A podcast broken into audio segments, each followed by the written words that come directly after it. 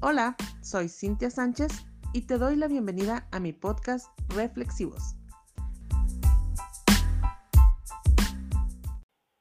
Hey, ¿qué onda? Y bienvenidos a Reflexivos, su podcast favorito. ¿Cómo están? El día de hoy vamos a hablar sobre notas de los espectáculos, notas curiosas y para eso traje de invitada a mi hija Leslie Gaitán.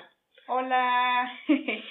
¿Qué onda? La primera aquí. Sí, hasta que la convencí de que viniera conmigo a charlar de estos temas. ¿Cómo ves? ¿Cuáles son las notas que trajiste? ¿Sí hiciste la tarea? Claro que hice la tarea. Tengo aquí notas muy variadas.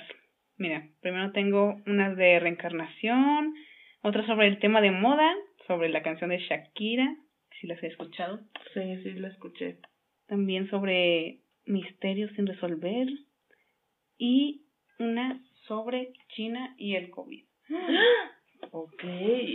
Bueno, yo también te traje unas notas. Una es sobre si podemos sentir adicción por alguna persona. Mm. Otra es también de los espectáculos, que es sobre Índigo, la hija de Eva Luna y Camilo. Camilo. Ajá.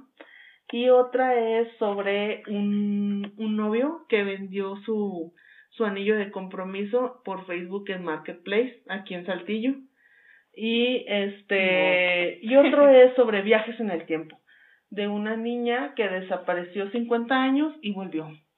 Entonces, pues, pues iba a estar interesante y muchos temas. Habrá muchos temas muy padres. Sí, como empezamos con lo de el trending topic de la canción de, de Shakira. De Shakira. Va, va, va. Bueno, pues esta canción lleva muy poco tiempo de salida y, y ya ha sido muy tendencia. Porque, pues como sabes, hubo una infidelidad por parte de su esposo, bueno, ex esposo Piqué. Y pues al inicio de la canción, tú piensas, ah, pues tira alguna indirecta, un poco por allí, por allá, pero conforme avanza, se pone más, más interesante la cosa. Dice el nombre de la nueva de, de Piqué y algunas cosas sobre su, su relación, sobre lo que pasó en realidad. Ajá. Mira, aquí te tengo la canción, algunas frases Sí. para decirte lo que realmente la indirecta, muy directa quiere decir. Sacando los trapitos al sol. Exacto. Mira, una estrofa dice, me dejaste de vecina la suegra con la prensa en la puerta y la deuda en Hacienda. Ujú. Y esto pues hace referencia de que realmente todavía es la suegra de, de Shakira, la anterior suegra. Vive O sea, la mamá de Piqué. La mamá de Piqué. Vive al lado de ella en su casa. Ajá. O sea, la tiene ahí al lado y ella ya se divorció ya. Sí, todavía. Pues obviamente cuando se reveló todo de la de la infidelidad, pues la prensa estuvo allí y, y Piqué la abandonó. No le importó nada. También, este, otra frase sería la de yo valgo por dos de 22. Que esto es, pues hace edad. referencia a dos cosas. Sí, la edad de Clara Chía, que es la nueva Novia. novia de Piqué, pues que tiene 22 años o bueno, por ahí, por la edad. Y pues obviamente Shakira es mucho más mayor. Claro. Y la segunda, este, el segundo significado de esta frase es que cuando Piqué ganaba en el fútbol, hacía una señal así, que es como de amor y paz, con las dos manos. Ajá. Y esto es porque, este, Piqué y Shakira, los dos cumplen en el día 2 Ah, ok. entonces era como una señal de la pareja, que ahora pues hace referencia sarcásticamente Shakira. Ok. Mm, ¿Qué te parece? No, pues sí está muy fuerte. De hecho, este, hoy estuve viendo muchos TikToks y información en donde quiera salía gente reaccionando Sí. a la canción. Y pues de entrada, esa parte en donde dice sal, salpique Salpique. y claramente, ¿no? Em, yo creo que Shakira pues solamente está aprovechando el escándalo pues para Mm. vender más, ¿no? Claro. Pero no creo que lo esté haciendo como con el afán de ya la ardida, porque muchos están diciendo, Sí, sí. pues debiste de haber ido a terapia en lugar de andar sacando ahí los trapitos al sol. Y de hecho hay uno en donde están entrevistando a Piqué y le preguntan así como qué onda con la canción y él no, no, hace ningún comentario, solamente se ríe. O sea, como que lo toma a broma. Quién sabe si Shakira tenga como con él o ya un acuerdo, ¿no? Sí, algún acuerdo, tal vez. Pues yo voy a hacer mis canciones mmm, para vender con este tema y pues ni modo. Exactamente. O, o que a lo mejor ellos como pareja pues así se llevaban. Porque tampoco podemos saber, digo, al final es un tema de pareja y no podemos saber cómo muchos también dicen, ay, ¿cómo pudo pues engañar a Shakira? Si es Shakira, ¿no? Pero pues nosotros nada más vemos una faceta de ella y no sabemos ella cómo, cómo sea en pareja, ¿no? Ya en pareja ellos cómo se llevaban y por qué fue que, digamos, tronaron en, en la relación. Sí, sí, pues mm, las cosas nunca son blanco y negro, siempre hay tonos grises y pues realmente no se sabe cómo son las personas, aunque tú creas que las conoces por pues por el hecho de ser famosas, ¿no? Y que las has visto pues ahí en entrevistas o en sus canciones. Sí, porque luego a veces cuando uno es fan de alguien, de un artista o que admiras a alguien, al quien sea, porque incluso puede ser alguien de tu familia, algún tío, algún primo, algo lo admiras, pues tú solamente ves obviamente una parte de él, ¿no? Una forma de ser, una faceta. Entonces no, no podemos saber cómo ellos, cómo se llevaban. Porque luego también ahí oí que el tema de los hijos, ¿no? Como que, ay, ¿por qué Shakira le está echando al papá y es el papá? Que qué sentirán los hijos, no sé qué. Pero mm, no sé. Supongo que ella ya habló con ellos, ¿no? O sea, les tuvo que haber dicho de, ah, voy a sacar una canción de sus papás, no pasa nada. No, no sé cuán, no sé qué edad tengan los hijos de ella. Creo que ya están, no son tan chiquitos, pero no sé exactamente. No, yo tampoco no sé qué edades tengan. Pero sí, yo pienso que también eso de los hijos está muy aparte y, y tiene que ver como, pues ellos, él siempre va a ser el papá de ellos, ¿no? Si, si él ya no cumple con ellos o si los deja de ver, eso ya es otro boleto que no tiene nada que ver con lo que ahorita Shakira está haciendo. Con, el pleito, bueno. Sí, con el, con el pleito entre comillas, porque pues no sabemos si es un pleito, o sea, realmente lo, lo ha tomado muy bien Piqué, o sea, no, en ningún momento se siente que se que se moleste en las entrevistas en las que le hacen alusión a la canción. Solamente se ríe y como que dice, ay, bueno, ya. Ya pasará. Ya pasó. Ya pasará. ya pasará, sí, sí, sí.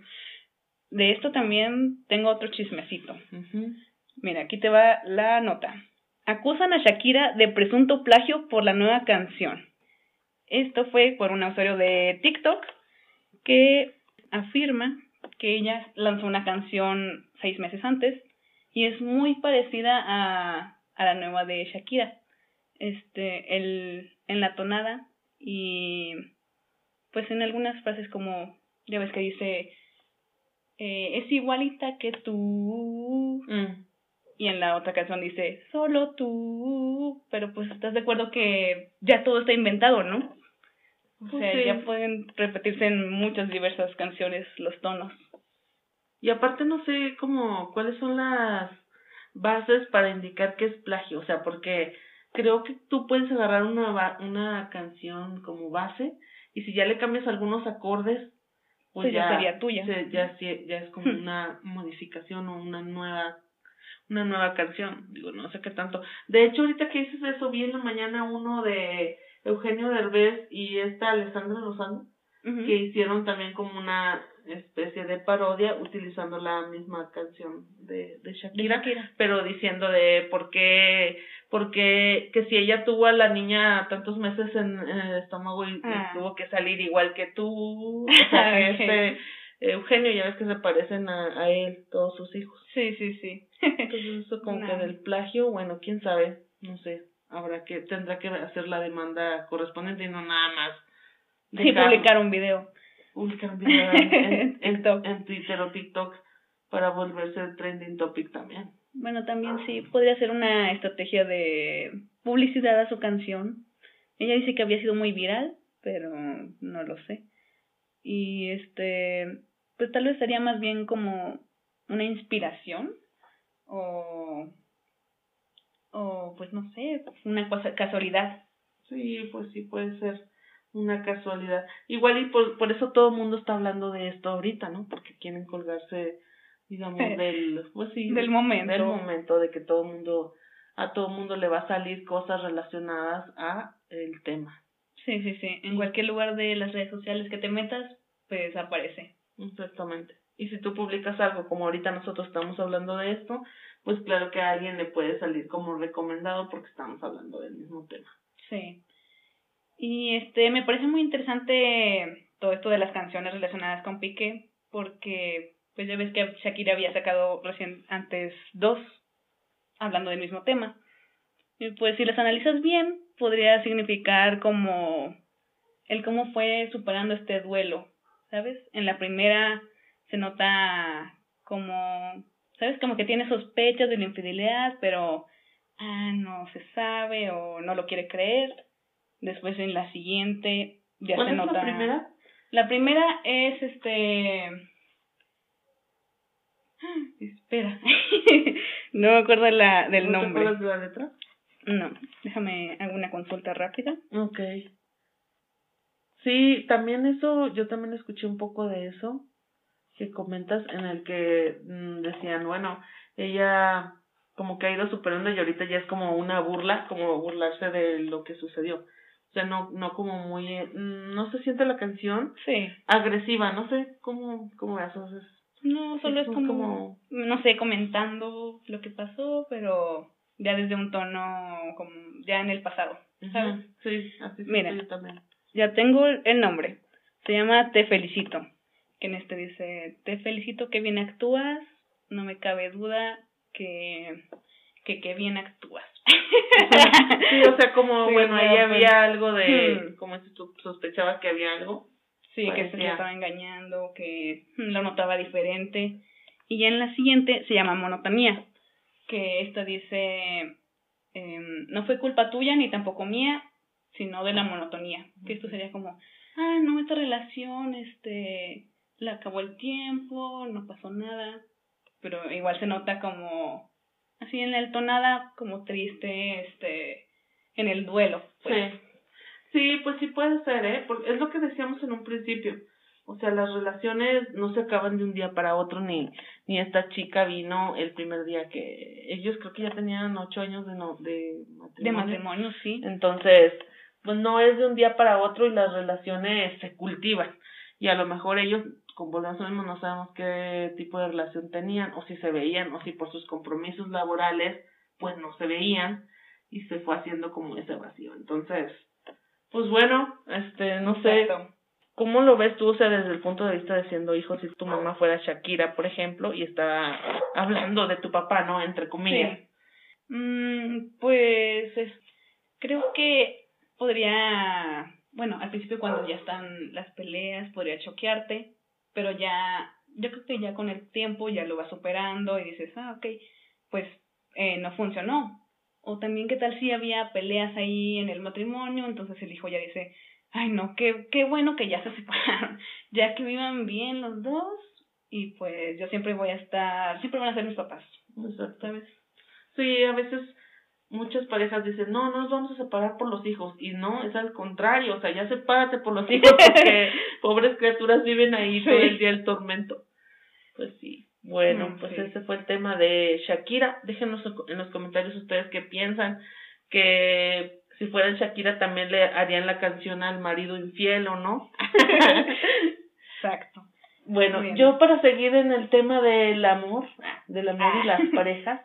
Te traje una nota que este es del confidencial.com y se llama la nota empieza con una pregunta dice podemos sentir adicción por alguien ¿Tú Hmm. qué piensas? O sea, puedes sentir adicción, así como se siente adicción por las drogas, por este el alcoholismo, el tabaco, por comprar.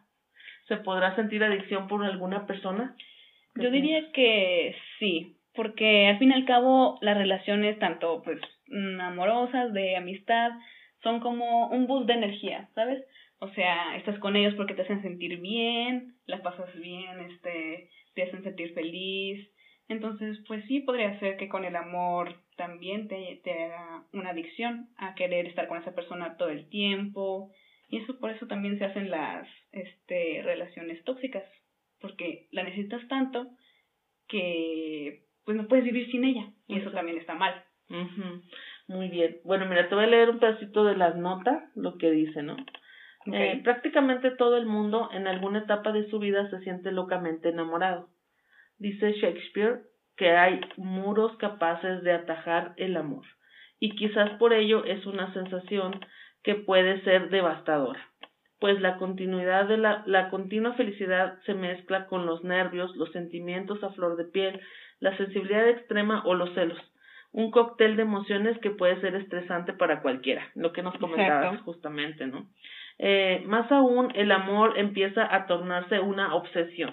A veces no podemos evitar pasarnos todo el día pensando en esa persona y sentirnos absolutamente enamorados de ella, pero es posible sentir adicción por alguien al igual que lo sentimos por determinada droga, la adrenalina o el chocolate.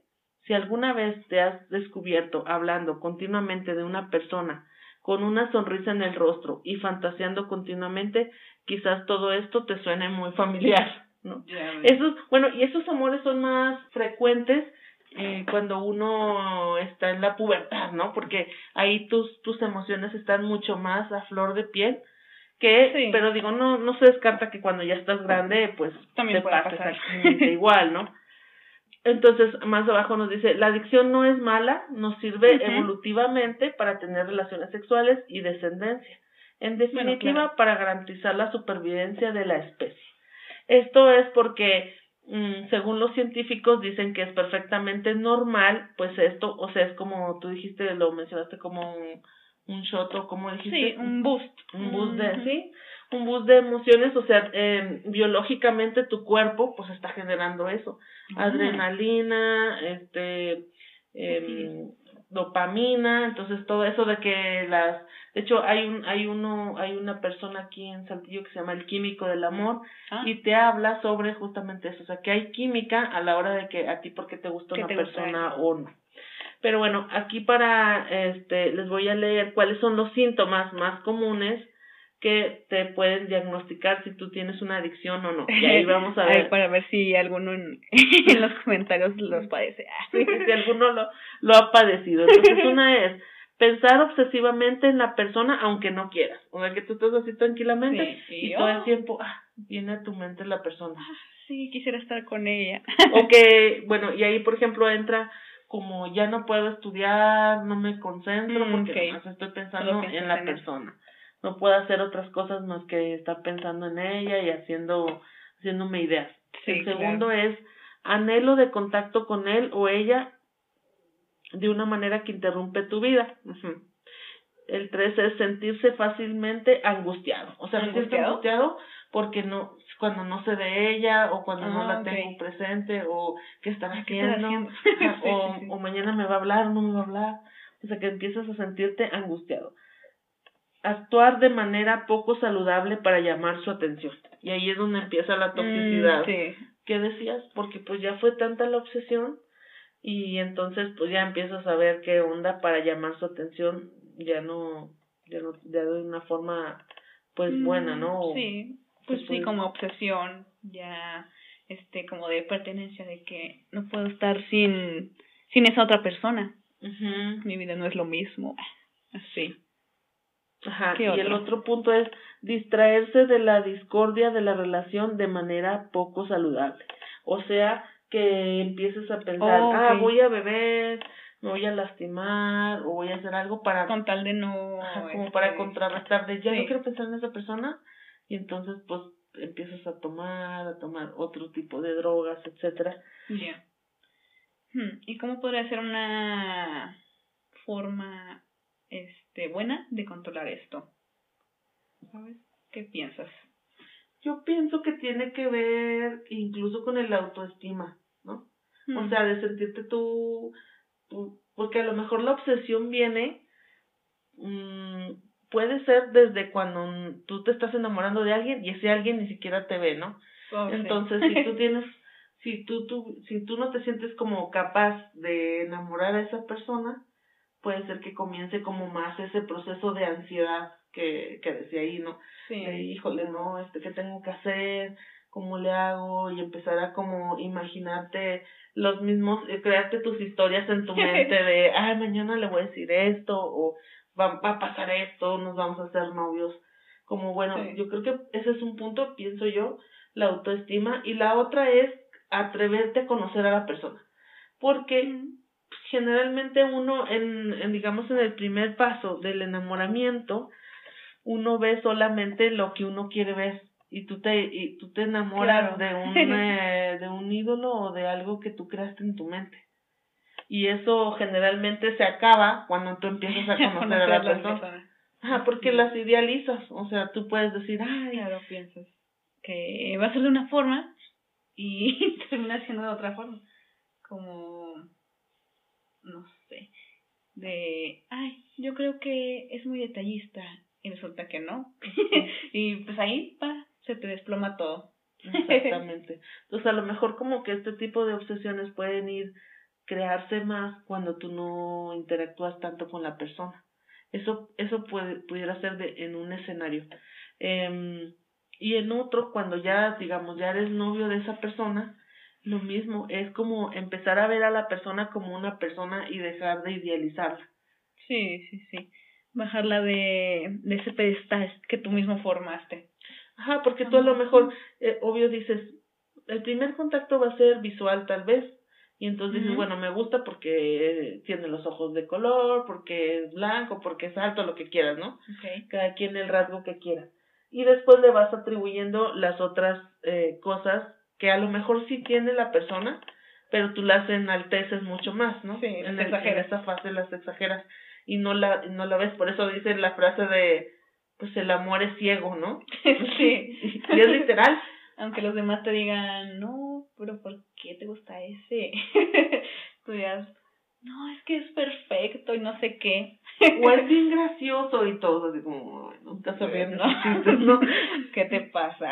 Pero es ese cóctel de emociones que traes claro. adentro que te hacen así como, eh, no sé, por ejemplo, a ti nunca te ha pasado que estás en un salón y a lo mejor te gusta un chico y, y, y te empiezas a poner toda nerviosa y tú ya lo ves a él como, ah, es, habló, ah, sí. ¿sabes? dijo claro. hola, ah, dijo hola. Me dijo, con permiso. Sí, con permiso, quítate.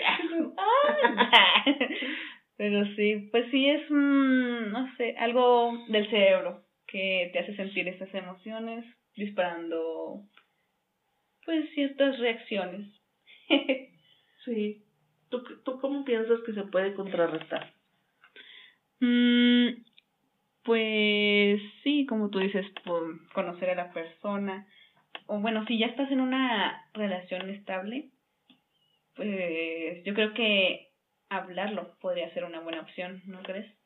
Así de que decirle, oye, pues la verdad es que pues te quiero mucho y no puedo estar sin ti y ya la persona te dirá, ay, pues no te preocupes. Y tal vez eso ayude a, a bajar esa intensidad que sientes porque a lo mejor tú piensas que, ay, no, si no estoy al pendiente de ella a las 24 horas me va a dejar o no sé qué.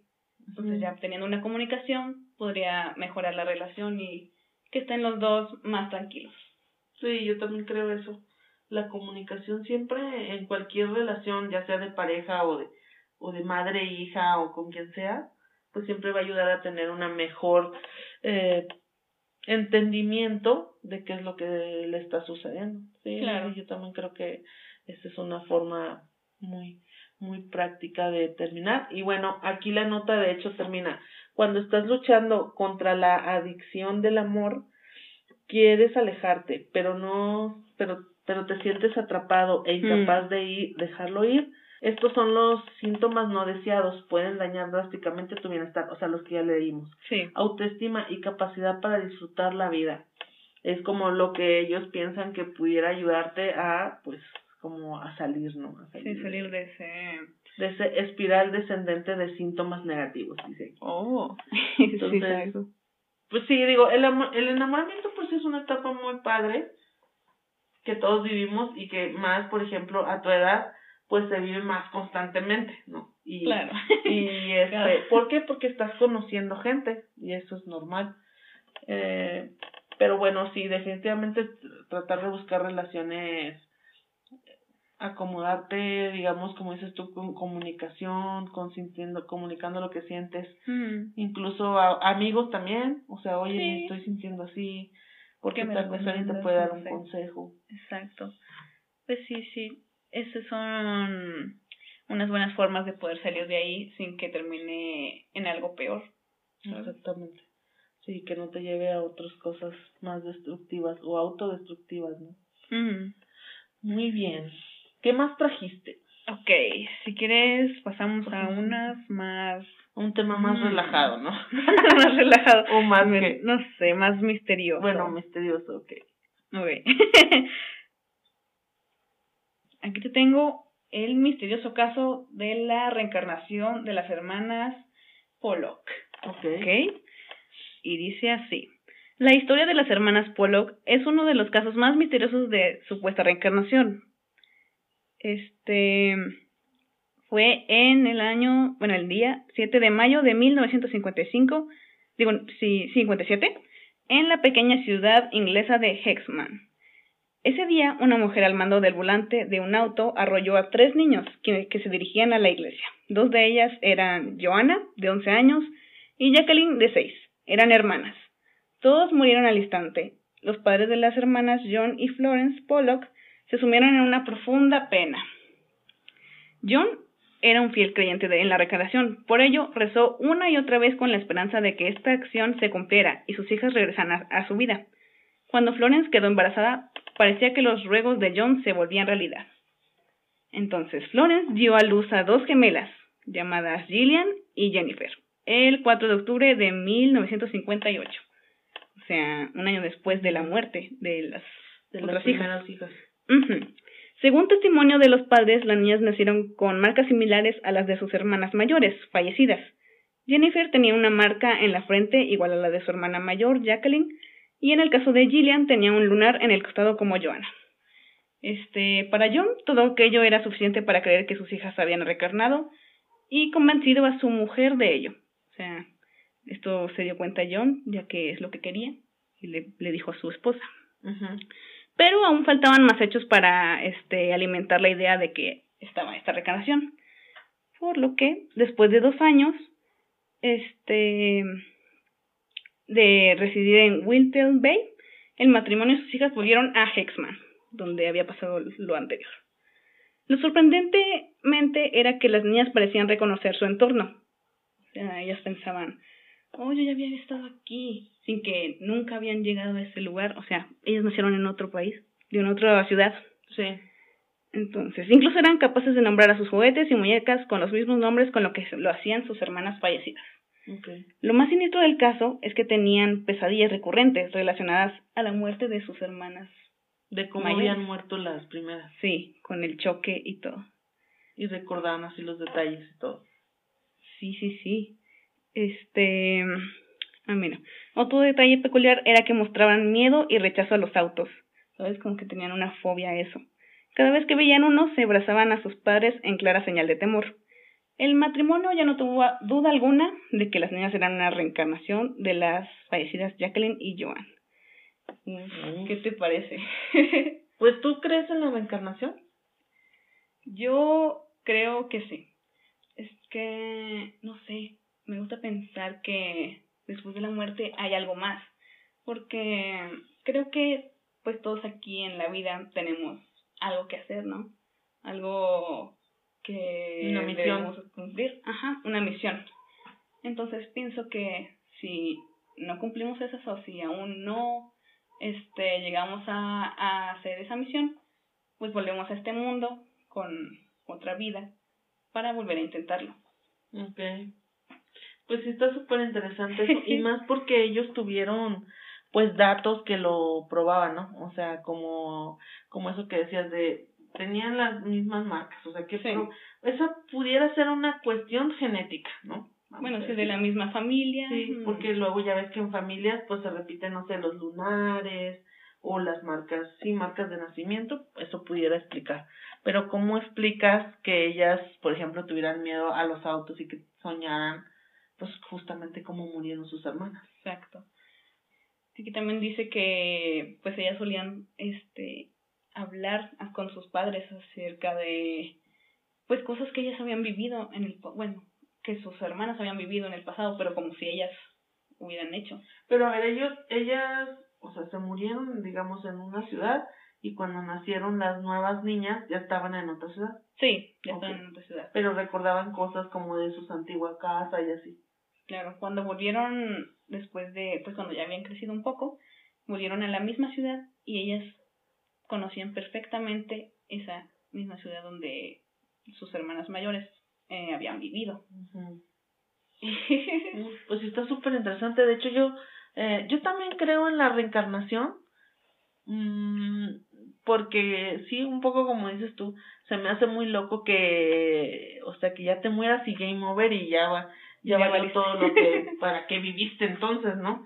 Eh, no sé, siento que sí debe de existir el por qué no, una vez platicábamos de eso tú y yo de que yo te decía, bueno, pero pues o sea, si ya vivimos esta vida, como dices tú, aprendimos cosas y luego reencarnas en otra, pues lo ideal sería que te acordaras de los aprendizajes que ya viviste, ¿no? Como ellas que tenían cierto, ajá, se acordaban ciertas memorias, exacto. Esas deberían, deberían de existir, porque si no, ¿qué caso tiene? Como, es como en un videojuego, tú juegas, tú juegas el nivel 1, vas perdiendo, y conforme vuelves a jugar el nivel, pues tú ya vas aprendiendo de que, ah, de qué tipo, ah, pues aquí hay una, una trampa y pues ya sé qué hacer. Entonces, como sería muy loco que volvieras y, y por ejemplo, que estas niñas otra vez vuelvan y se atraviesan a la calle y las atropellen, ¿no? Bueno, sí. Sí, es un punto, pero... yo te dije... de aquí lo que, la explicación que me diste y que a mí me explotó el cerebro. ok, yo te dije que no, no podría pasar eso porque es trampa. porque imagínate, este, te mueres, ¿ok? Entonces ya viviste una vida en la que fuiste muy honrado, este, eh, muy buena persona, pero todavía te faltan más cosas que aprender. Entonces regresas, regresas al mundo con tus memorias, con todo, todo, todo. Y entonces cuando eres un niño y aún tienes tus memorias, dirías, no, pues, ¿para qué voy a la escuela y para qué hago todo esto si ya lo sé? Ya mejor, este, busco exactamente lo que quiero. Entonces ya no tendría sentido, ya no te tendría sentido tu vida, ¿sabes? O sea, irías con una persona y, hey, ¿tú eres impaciente? Muy bien, entonces, este, yo tengo que aprender sobre la paciencia. Ven, voy a hablar contigo. ¿Sabes? No tendría caso. Nadie podría. Te saltarías la vida, ¿no? Exacto. No, literal. el camino. Pues sería muy loco que estás en la escuela y luego, no, yo para qué estoy aquí si antes estudié hasta la licenciatura, ¿no? Por ejemplo. Exacto. ¿Y por qué estoy en el kinder ahorita? Porque estoy aquí dibujando. dibujando con macarrones. Perdiendo el tiempo con estas tijeras, ¿no? y yo te cortas. Claro, entonces no, no tendría sentido nada. Sí, no tendría sentido. Y, y volviendo al tema de las niñas, eh, luego también hay, hay investigadores que se dedican a ver eso de, de las vidas pasadas, porque también puede ser que uno como papá en la obsesión aunque mm. pareciera que no, les empiezas a dar tintes de lo que de lo que sucede.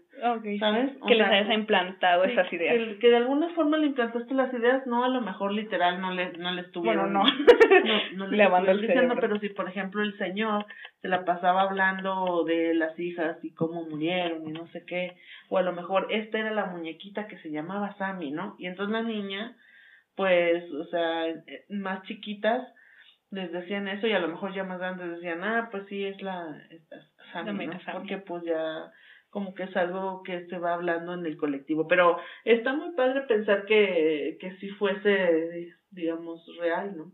Yo vi una, eh, una vez en un video que hablaban sobre, era un niño que decía que él era de la Fuerza Armada y, y que él era un capitán aviador y que había muerto en la mm. guerra de, no sé, no me acuerdo ahorita, pero en una guerra, ¿no? Entonces los papás, el niño tenía como cinco años, tres, desde los tres decía eso, y también tenía terrores nocturnos donde, donde, donde soñaba que moría, que su avión, le lanzaban una bomba y su avión se desplomaba en un barranco, y que él se llamaba fulanito de tal, o sea, él decía el nombre este exacto, exacto y tenía la posición tal en la guerra fulana.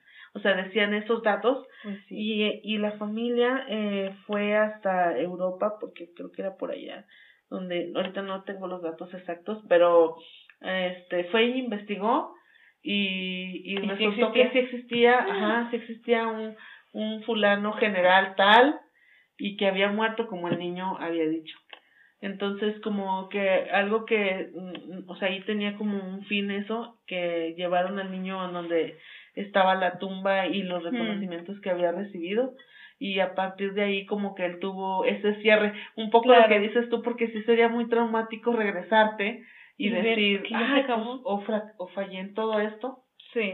Y, y no hay un cierre para avanzar en esta vida en la que ahora tú estás y que a partir de ahí decía la señora que el niño como que después de ese año pues ya empezó a ser como un niño normal. Muy normal.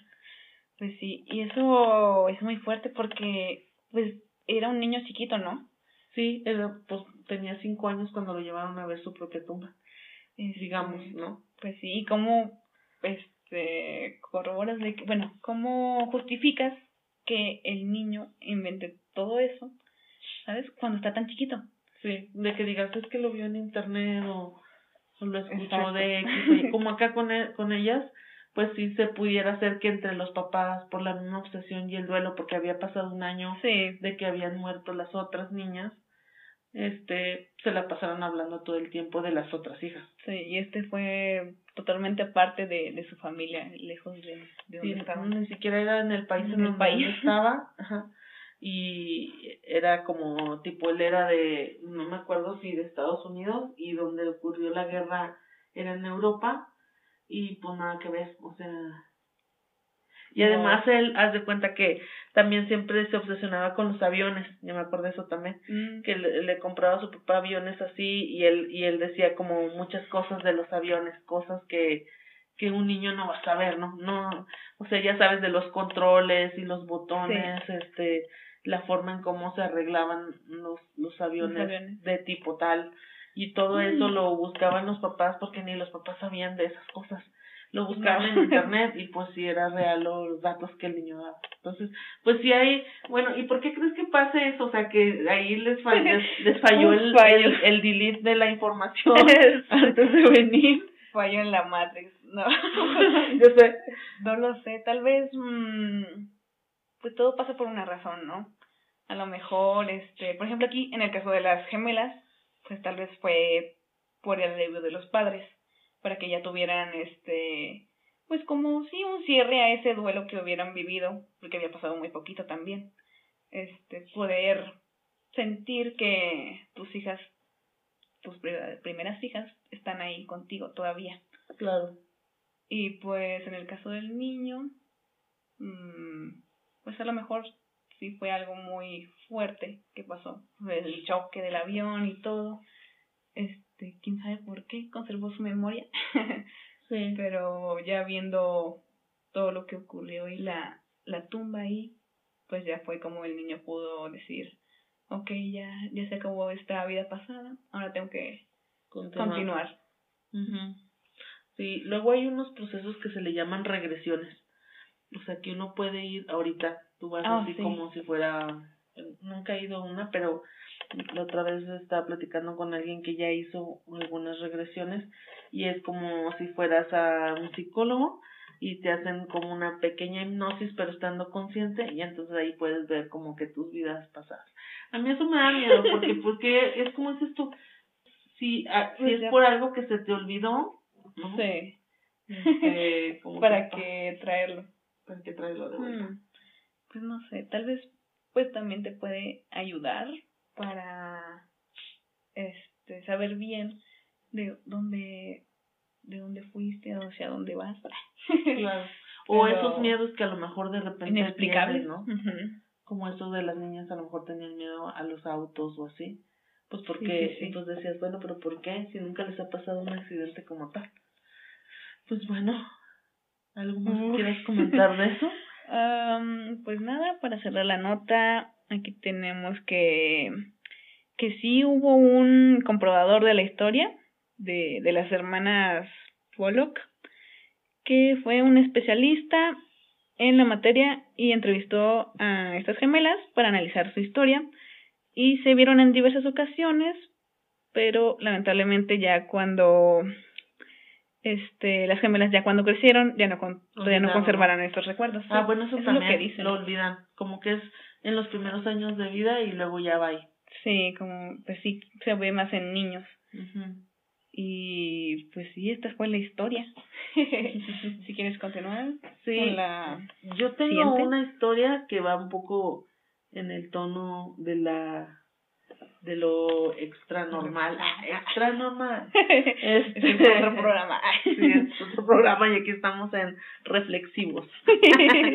este es sobre viajes en el tiempo. Y es una niña que desapareció y regresó 50 años después, pero cuando regresó ella seguía siendo niña y sus ah. papás ya estaban obviamente viejitos, ¿no? Eh, les voy a leer la nota y dice, esta obviamente son historias que se transmiten de generación en generación, entonces, sí. bueno, se cuenta que a principios de 1900 una familia conformada por tres integrantes, papá, mamá e hija, vivían en una zona apartada de una montaña. Un sábado como cualquier otro, los padres enviaron a la pequeña de apenas cinco años a recolectar eh, para el desayuno y el resto del día. La niña obedeció y salió, como tantas otras veces. Fue a buscar uvas y otras frutas para su familia.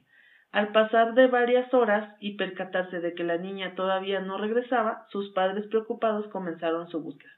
Gritaban su nombre con desesperación y fueron a todos los lugares en donde ellos creían que podía haber estado la niña, pero la niña no aparecía. Las horas se transformaron en días y un grupo de voluntarios, voluntarios del pueblo se ofreció para ayudar a los padres a buscar a su pequeña hija. Durante semanas se mantuvo la búsqueda e inclusive buscaron en las profundidades del barranco que había en la zona, pero no había ningún rastro de la niña. El matrimonio quedó profundamente afectado y no pudieron superar tan irreparable pérdida. Y a pesar de ser una pareja joven, no quisieron tener más hijos. Todas las noches el matrimonio rezaba por el descanso eterno del alma de su pequeña, ya que aunque nunca se descubrió su cuerpo, ellos estaban seguros de que pues la niña había fallecido. Eh, después de no encontrarla un tan largo tiempo. Exactamente, y es una niña de cinco años perdida en la montaña, ¿no? Donde puede haber animales y muchas cosas.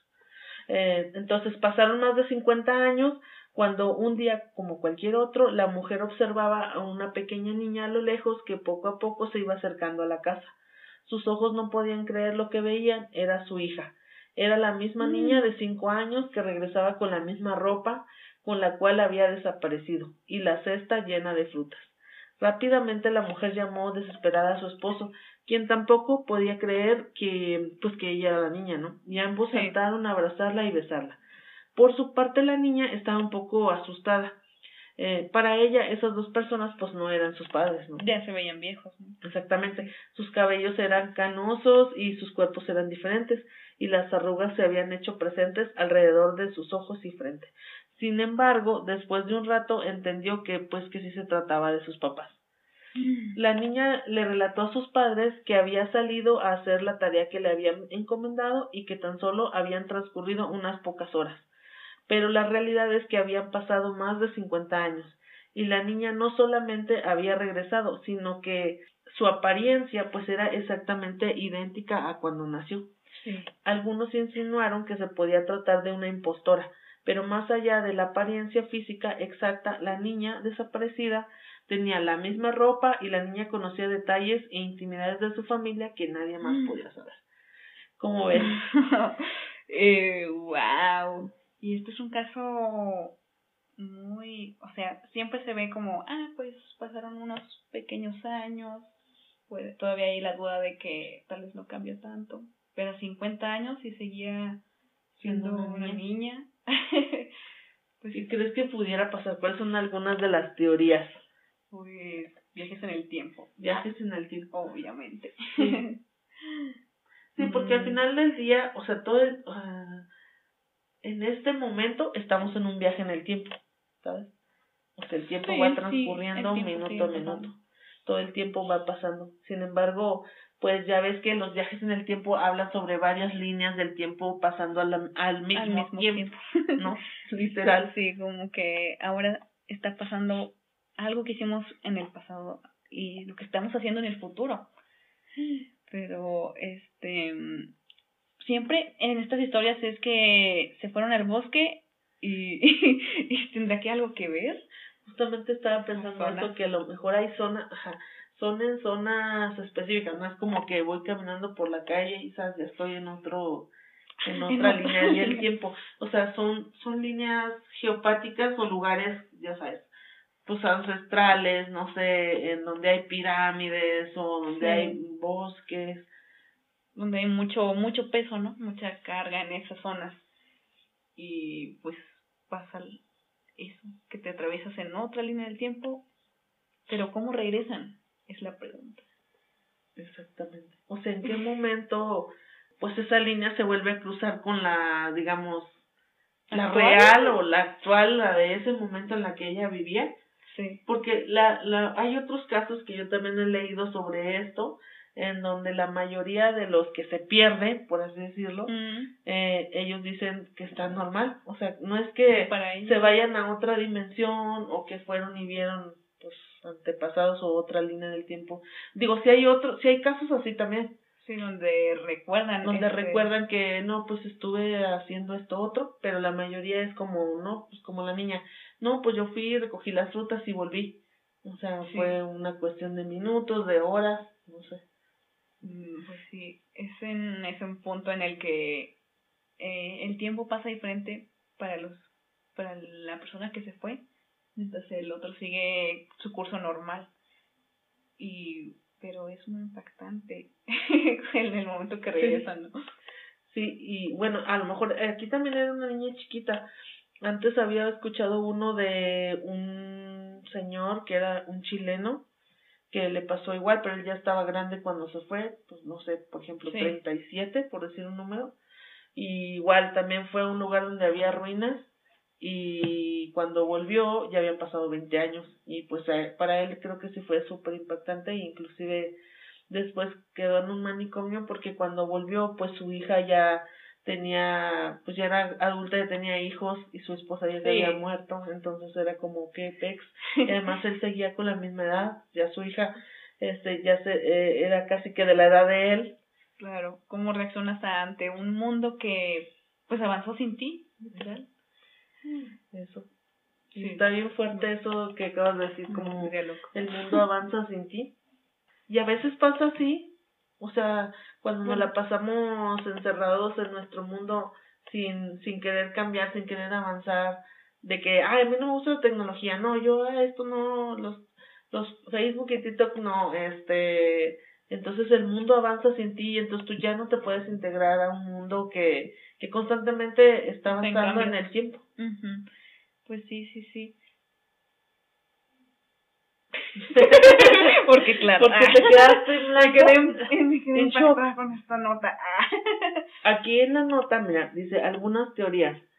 Hay quienes afirman que este caso es más una leyenda.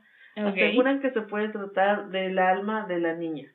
Dicen que la niña falleció al, al caer por el accidente en alguna de las laderas y su espíritu regresó a su hogar, 50 años después de lo sucedido. Otros creen que también se puede tratar de una abducción extraterrestre, con lo cual se explicaría que la niña estaba viva y lucía exactamente igual a cuando desapareció. Eso también, eso también es otra teoría.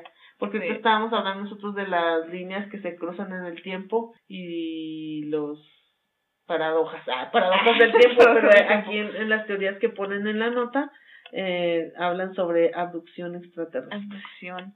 Eso también, eh, ha habido muchos casos también de personas que afirman haber sido abducidas por extraterrestres, pero ¿y cómo puede pasar eso? O sea, estás tú tranquilo en el mundo y luego te llevan. Te llevan.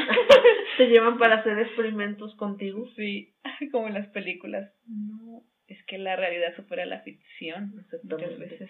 Muchas veces en las películas nos están pasando todo eso.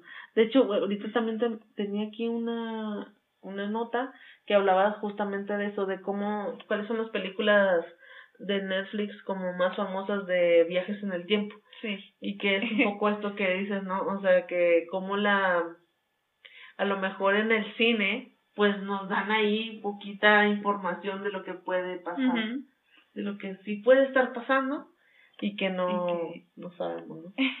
y que nosotros decimos, ay, es una película. claro, no lo tomas tan en serio. Que dices, ah, ¿cómo va a pasar eso?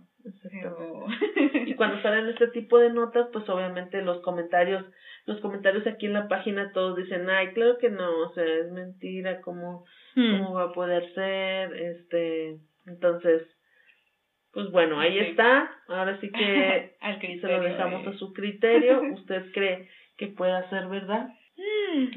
Déjenlo en los comentarios. y bueno, ¿qué más? ¿Qué eh, otras notas traes tú? Tengo, esta dice así, despegó y, despegó y aterrizó 37 años después, el misterio del vuelo Panam. Ok. Ah, ¿Quieres esa? Sí, pues sí, tiene que ver con lo que estábamos hablando ahorita. Bien.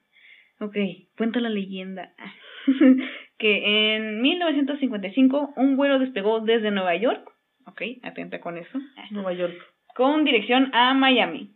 Pero regresó 37 años después y en Caracas. O sea, totalmente diferente. Las redes sociales en este caso han resucitado una historia que parecía olvidada y las dudas sobre si es real o no, porque dice que se despegó 37 años después. Este es el caso del vuelo 914 de Pan America. El 2 de julio de 1955, el vuelo 914 de la aerolínea Pan America despegó desde el aeropuerto John Kennedy con destino a Miami, con 61 personas a bordo, 57 pasajeros y 4 tripulantes. Era un vuelo sencillo, de 3 horas, o no. O no, o de, no. de años. de años. Mm, muy bien, entonces el vuelo despegó con normalidad, pero después de unos momentos al aire, en las en las señales de desde la torre de control desapareció el avión desapareció, no había rastro en el radar, ni tampoco se podía avistar. Entonces la policía este, estuvo un largo tiempo buscando por si, pues, por ejemplo, se haya estrellado en algún lugar este, alejado de aquí, o, o no sé, que el, qué tal si el, el piloto los haya secuestrado. Pero no, después de largas búsquedas no encontraron nada y decidieron dejarlos como pues un misterio. ¿Ok? Ok.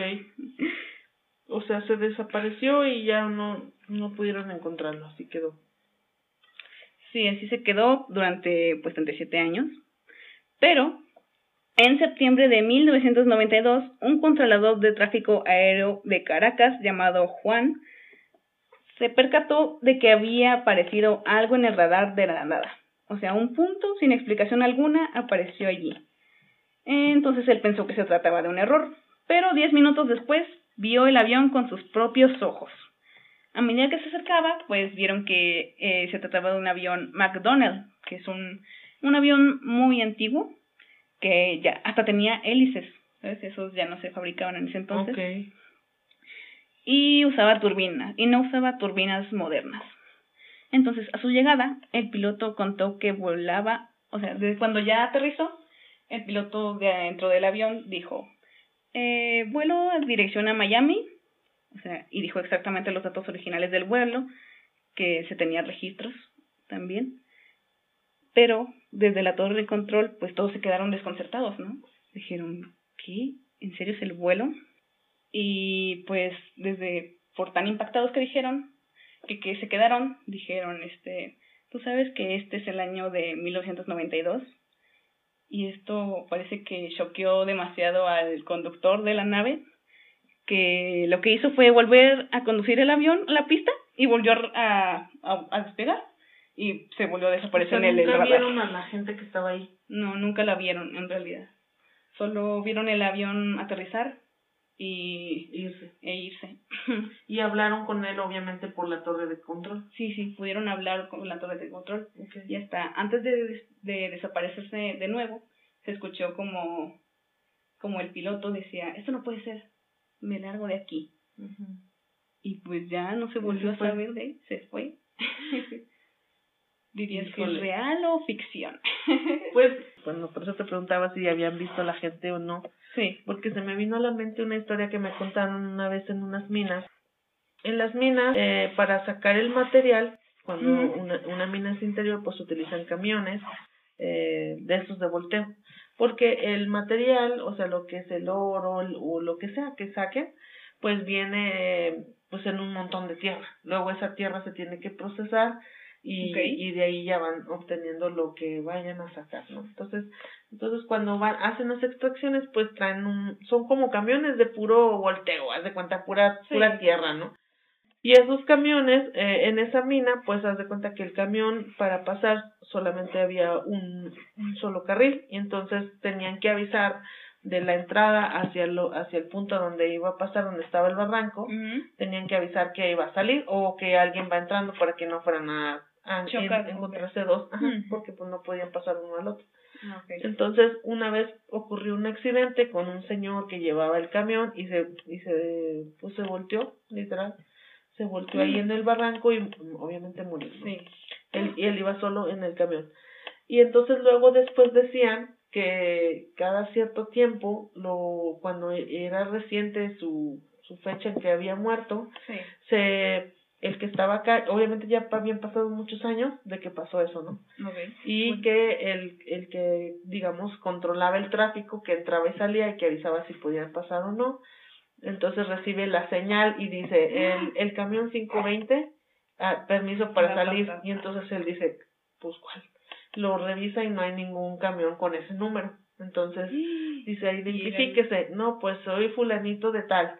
Y, y era el señor que se había muerto antes. Y entonces él dice, bueno, pues pase, porque pues el, el chavo pues no sabía quién era y dijo, bueno, obviamente pues es alguien, ¿no? Ni modo que quien me esté hablando. Se pasa y ese trayecto era un trayecto corto, pero pues no podía pasar, ¿no? Entonces el caso que cuando pasaban los camiones, se sentía donde iba timbrando el camión porque pues es una montaña. Y, y entonces él escuchaba las ruedas del camión y todo y cuando llegó al, a donde está el barranco, no había nada. pues ya no había nada. Y, o sea, nunca salió ese camión ni nunca nada. Y a varios controladores de ese tráfico les, ha pasado lo mismo. Entonces yo pienso que a lo mejor eso, de ese vuelo, pues no sé, sería, sería un fantasma. Y hasta decía yo, ¿cómo puede ser, o sea, que un fantasma, porque es un avión, produzca un camión, o sea, y los ruidos de un camión, oh, bueno, sí, también, ¿no? Porque las llantas y, y además, ah, bueno, esa es otra, que esos camiones traen una antena grande con un poquito para que se puedan ver entre ellos, los camiones a lo se veía la luz del camión y desapareció en donde estaba el barranco. O sea, él desde acá eh, era como, tenía una perspectiva así como de, pues es una curva. Entonces él podía ver del, cuando salía el camión lo veía, pero no lo dejaba de ver y luego lo volvía a ver cuando ya salía de la curva, de donde estaba la torre de control. Pero en este caso, ya después de la curva nunca lo veía ver. No. Y ese, y esa curva fue donde precisamente se cayó, ¿no? Sí. pues sí, serían como, no sé, este, preguntaba eso de, sin resolver. Sí, porque no es como que vino el vino el señor y ya volví, ¿no? Sí. E, este, el que yo te estoy platicando. Sí, y de eso que dices, eh, pues está en Netflix la serie de Manifiesto. Sí. Así se llama. Sí, está inspirada en eso. Está inspirada en eso, ¿no? Pero ahí ellos sí llegan y aterrizan y pues obviamente les empiezan a hacer este, estudios porque pasó un poco lo que decíamos con la niña esta de los 50 años. Para ellos fue un vuelo de una hora normal. Pero no lo sintieron, este... Y fueron, no sé, X años, ¿no? Cinco años o no sé, cuando volvieron a aterrizar. Aquí tú dijiste cuándo volvió a aterrizar después. Eh, no me acuerdo.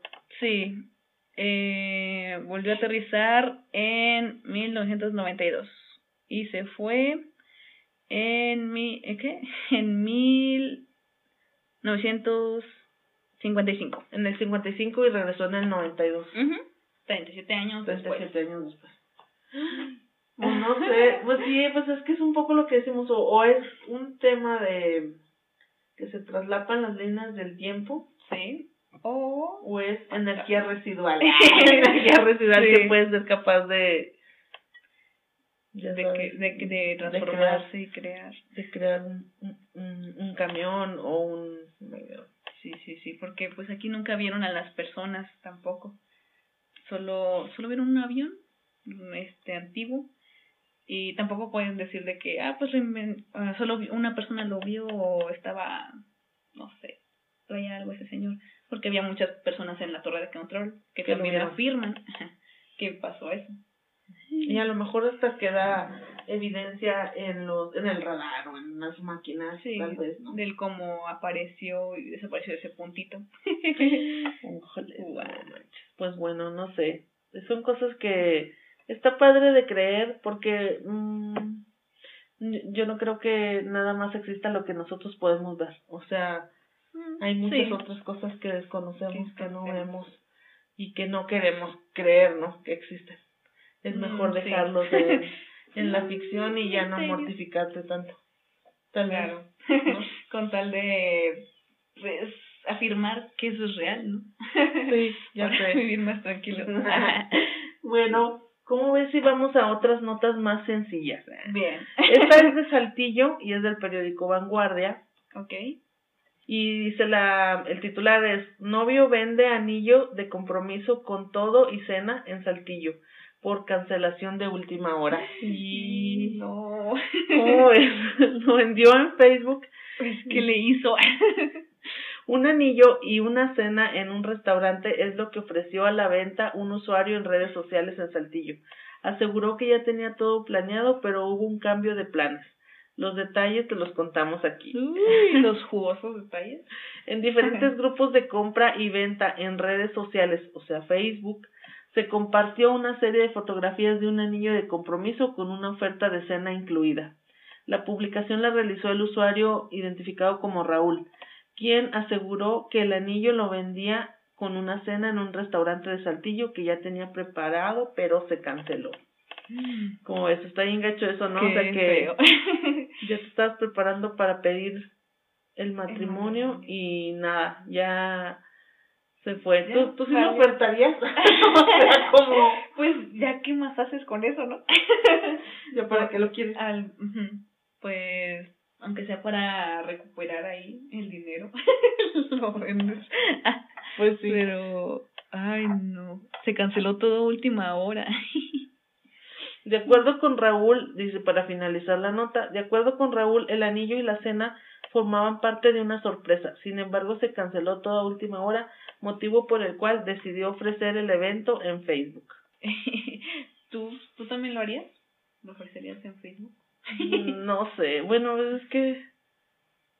No, me daría vergüenza.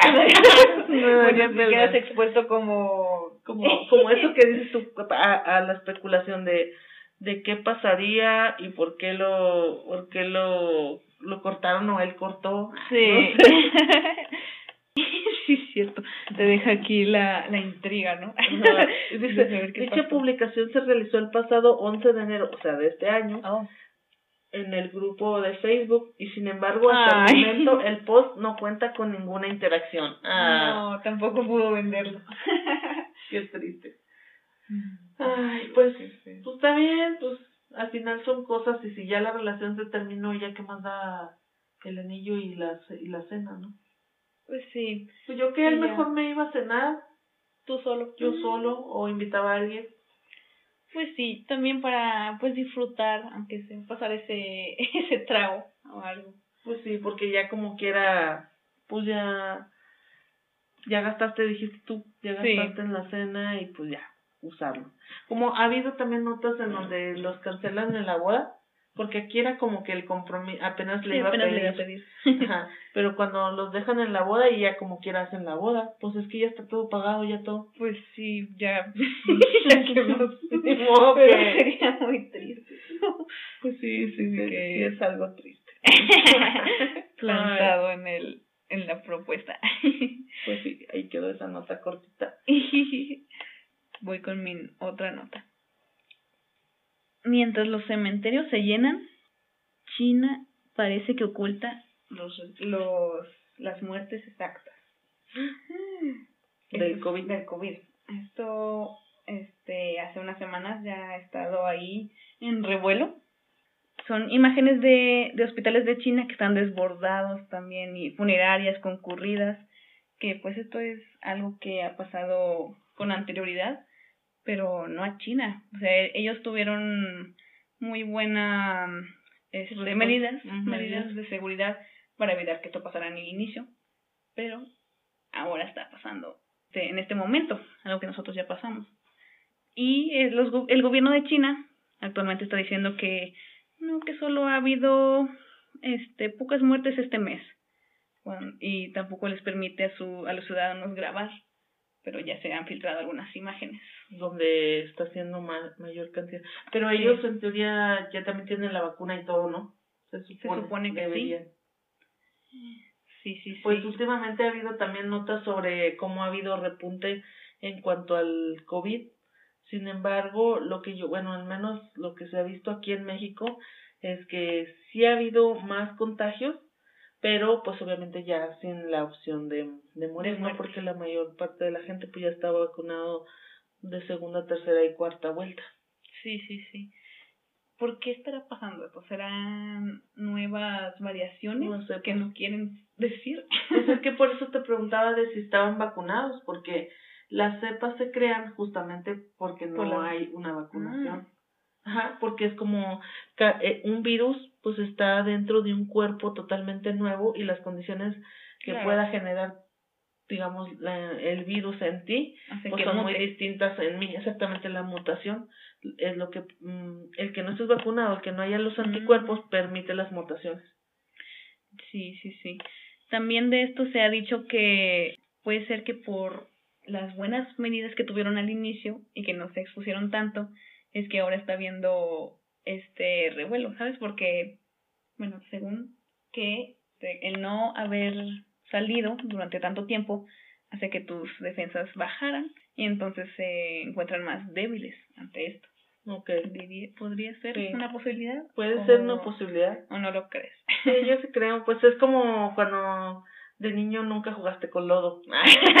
nunca comiste tierra. A los Sí, pues si no te exponen a los virus, pues obviamente tu cuerpo pues siempre va a estar un poco más débil o tus defensas. O los niños cuando los mandas a la guardería, pues ahí obviamente se enferman de muchas cosas, sin embargo pues van agarrando mucho más defensa a sus cuerpos cuando tú te expones, digamos, de manera segura a los diferentes virus y cosas que hay. Entonces sí, sí pudiera ser. Pero bueno, también está peligroso porque si no lo están comentando qué es lo que está sucediendo realmente, pues puede volver a salirse de control. Ojalá que no. Sí, espero que no. Apenas estamos saliendo. Eh, pero frente a esto de China siempre ha habido sospechas, ¿no? O sea, siempre decían de que, ah, ¿en serio será que el COVID inició por una sopa de murciélagos? ¿O era una arma pues así de, de virus, ¿sabes? Que iban a desatar en algún otro lugar. Exactamente. Hay una hay una película, ay, volvemos a lo mismo de cómo la lo que decías, la, eh, la, la, realidad. supera la ficción o al revés, ¿no? De alguna forma. En Netflix también está esa película que se llama Viajeros y es de cómo viajeros en el tiempo, o sea, hay gente ah. que que viene del futuro y está tratando de medio solucionar, porque en teoría, bueno, lo que te plantea esa película es que en el futuro, pues la vida humana está al borde del peligro, por, por muchas malas decisiones que tomamos a través del, del tiempo. Entonces, ellos del futuro vienen al pasado, en este caso para ellos, ¿no? Que, que sería nuestro presente, y empiezan a pues tratar de resolver cosas, ¿no? Como por ejemplo que un meteorito, que desvían un meteorito, cosas así. Pero hay un punto en la en la película donde lo ya lo este empezaron a hablar del COVID y cómo ese mm. virus vino del futuro, lo trajeron para minimizar la cantidad de gente que somos. O sea, porque pues allá como que hubo una gran cantidad de gente y ya no hay anim ya no hay animales para comer y este hay escasez de agua y esas cosas. Entonces como que ellos eh, ahí en la en la en la serie lo plantean como cierta cierto grupo de esos del futuro trataron de hacer eso y trajeron ese ese virus. Entonces pues sí, yo, yo también en un punto cuando empezó el COVID pensaba, no era cosa del gobierno, pero pues no, o sea, no pues tenemos evidencia de eso no. fue fue un evento desafortunado. Pero sí. está padre pensar en, en las teorías, sí, como siempre. bueno, y frente a estas demandas que hizo la gente de que, oye, ¿por qué no estás diciendo nada? ¿Qué estás ocultando? Pues el gobierno de China por fin tuvo que decir que en este mes han muerto alrededor de 60 mil personas, cosa que no estaban admitiendo al inicio, mm, quién sabe por qué, pero pues sí, espero que se controle, que se controle, que no pase, que no pase mayores porque pues apenas estamos saliendo nosotros de la pues del encierro y de bueno aquí en Saltillo, aquí en Saltillo y en México pues ya nos damos cubrebocas. Sí pero bueno creo que también en eso lo lo que siento yo que más ayudó fue el uso del gel antibacterial más que el, mm. más que el cubre o sea que a mí como no me gusta el cubrebocas desmeritando el pero igual lo deben de usar igual lo deben de usar pues sí también ayudó el uso de ay, de gel antibacterial, la sana distancia y, y todas esas medidas. No, incluso a lo mejor ya son medidas que debemos de adoptar de forma natural. O sea, si yo hoy ando enfermo de la garganta o de lo que sea, aunque no sea COVID, pues por protección mía y hacia los demás, pues una, eh, no te hace daño quedarte encerrado unos dos días en tu casa y si vas a salir, pues usa el cubrebocas si más si vas a estar en lugares cerrados, aunque ya no sea obligatorio utilizarlo. Entonces, bueno, cuidarnos y cuidar a los demás. Como sanidad también, porque yo noté que incluso cuando dejamos de usar los cubrebocas, este, con cualquier cosita, este, te, te enfermabas, ¿sabes? Aunque eso era una gripe o cualquier cosa, pero porque ya estabas acostumbrado a, no, pues estar bien protegido, ¿sabes? Con la sí. higiene. Sí, y a lo mejor también, pues si a ti te da paz mental el decir, bueno, bueno, pues si uso el cubre voy a estar protegido, pues también con más ganas usarlo. Digo, aunque digan que ya no es necesario usarlo, si tú sientes que lo necesitas y que lo vas a usar, pues adelante, ¿no? Muy bien, pues no, ojalá que todo quede ahí y que en una nota, en una nota nada más. Y pues bueno, para cerrar yo traigo una última notita que es otra vez vamos a vamos a terminar con la farándula. Y es sobre Evaluna Montaner y Camilo.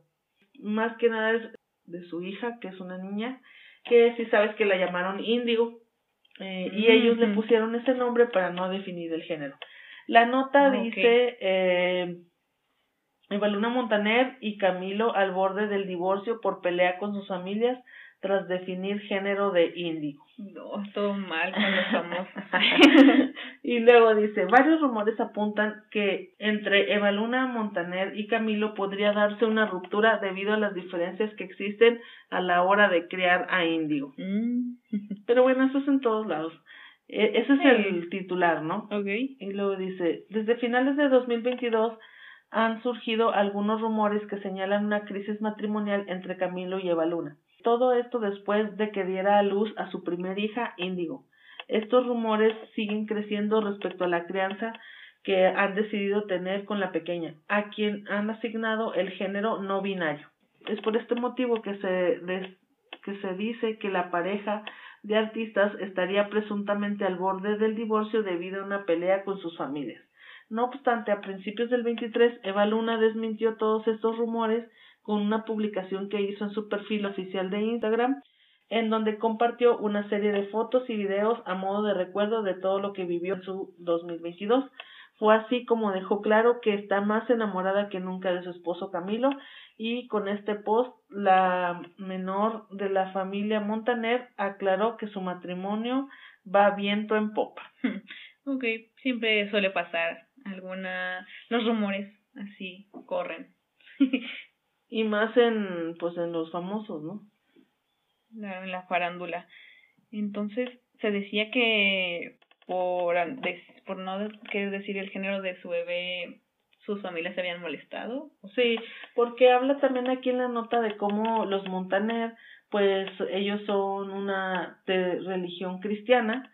Y Camilo por su parte su familia es de religión católica entonces como que han surgido desacuerdos en la forma en que ellos están tratando de llevar la crianza de la ah, niña por asignarle y decir que, que es no binario por el momento. Sí, sí, Entonces es como que entre las familias puede haber. Digo, obviamente en una siempre las familias se van a meter, ¿no? en Pues la sí. forma en cómo crías a tus hijos. Pero bueno, yéndonos un poco más a fondo, aquí habla más como es un chisme, ¿no? Porque pues no, no hay nada en concreto, porque en sí es todo lo que dice en la nota. Pero sí me lo, lo quise traer para conversar un poco sobre esto de, de qué te parece Mm. el hecho de que ellos hayan decidido ponerle nombre índigo para que no se asociara con niño o niña y que, Sí. y que no por el hecho de que ella mm, hubiera nacido pues físicamente siendo una niña pues eh, no no la defina como tal o sea que ellos no le impongan pues qué piensas Claro. de eso Me parece muy bueno porque ya se está viendo la aceptación hacia pues estos temas acerca de LGBTQ más, ¿sabes? Pues sí, el que ya haya más libertades acerca de esto. Porque, pues sí, mucha gente piensa que el imponer un género a, a cualquier persona, pues no es algo que te corresponda a ti. Es algo que cada quien debe de, pues de preguntarse y de responderse a sí mismo la, la pregunta, que es a quien pues más le importa, ¿sabes? Porque es de su persona. Claro. Y bueno, no sé. Pues es que no sé, tal vez también las nuevas generaciones, siempre los niños van haciendo con otro upgrade de software y van pensando de manera distinta, porque ahorita, Sí. pens- ahorita en lo que te escuchaba, me quedé pensando si, por ejemplo, para mí, que yo me llamo Cintia, eh, de alguna forma me definió o me impusieron que tenía Hmm. que ser una niña. O sea, Mm, no sé, al menos yo no lo sentí no. así, eh, mm, y no lo siento así, pero no sé, o sea, pues sí está interesante cómo puedes eh, ser más abierto como papá, ¿no? O sea, sí. dar más libertad en ese sentido. Algunas personas piensan que el definirle un nombre a un bebé o el tratarlo de cierta manera, así de que, ya ves, lo típico que siempre dicen de que, ay, a la niña le compras mm, una rosa. cocinita o cosas de, de color rosa, así, un, un bebé, y ya le estás imponiendo esas ideas. Aunque también, pues puede ser que no, porque qué tal si una niña, pues desde siempre no rechaza esas cosas. Como por ejemplo, a mí no me gustaban las Barbies, a pesar de que, pues estereotípicamente, las niñas deben de, bueno, se En dice que- teoría, ¿no? ajá, en teoría, juegan con eso. Sí, sí, yo también, por ejemplo, no fui una niña que jugara con muñecas. Eh, como yo tuve muchos primos, hombres, jugaba con puras cosas de niño. O sea, que carritos, trompos, helicópteros, carritos de control remoto. Y mis papás, por ejemplo, nunca dijeron, ay, no, no, eso no, porque eso es de niños y tú eres una niña. Sí. Sino, pues simplemente me dejaron comprarlas, pues lo quería, pues bueno. Le Bien. pedía eso al Santa y me lo traía Sí. y no no no hubo digamos distinción en ese sentido sin embargo sí bueno sí sí te doy la razón en el sentido de cómo la forma en que criamos o lo que vemos normalizamos lo las actividades que deberían hacer niños o niñas Sí, sí, sí. Y como eso que comentas, tampoco te hizo decir de que, ah, pues soy niño Exacto. por esto. sí o sea yo creo que eso va más allá de siento que va más allá de las cosas que le puedes decir o no a un niño. Porque, por ejemplo, volvemos a lo que dices tú de la gente que se identificó con otro género con el que no nació, Sí. eh, a ellos los trataron como era su género. mismo. Y, y en su momento ya, ya ellos dijeron, ¿sabes qué? No, o sea, yo no me siento así y pues quiero hacer esto otro. Entonces, yo no creo, no creo que la, que Que sea una imposición Mm, puede influir tal vez en el sentido de normalizar, como te digo, las actividades, de que inclusive, por ejemplo, pa- al momento de elegir una profesión, pues antes también estaba muy marcado de que las niñas, Sí. pues nomás maestras, enfermeras, secretarias, ¿no? ¿no? No había muchas opciones. Y ahora que ya está más abierto, pues bueno, en cuanto al tema de laboral, pero aún así pu- puede haber algunas cosas que como mujer piensen algunos que no seas capaz de hacer. Pero eso es como romper estereotipos, creo yo. Pero va más, yo creo que esto de si eres de un género o no, o sea, si cuando ya empiezas a crecer te defines como... Ya depende de ti. Ajá, eso ya depende enteramente de ti y no tiene que ver en la forma en cómo te vistieron o cómo te, ¿no? Creo sí, también. Mm, pues sí, al fin y al cabo, este, tú mismo te vas a ir dando cuenta de eso, ¿no? Y, eh, y en un futuro podrías decir, no, pues no, no me identifico con este género y prefiero ser de este otro. Sí, yo por ejemplo conozco a un chavo, bueno, su papá tenía ranchos y tenía mm, ganado y así, y el muchacho, pues él, él no se identificaba como niño, ¿verdad? Su forma de vestir, su forma de caminar iba más al lado, tenía más desarrollado su parte femenina, vamos a decir, ¿no? Y su papá, pues obviamente un señor, pues que quería que su hijo fuera un hombre y ranchero como él, pues lo traía vestido de botas y lo mandaba a cuidar al ganado y todo.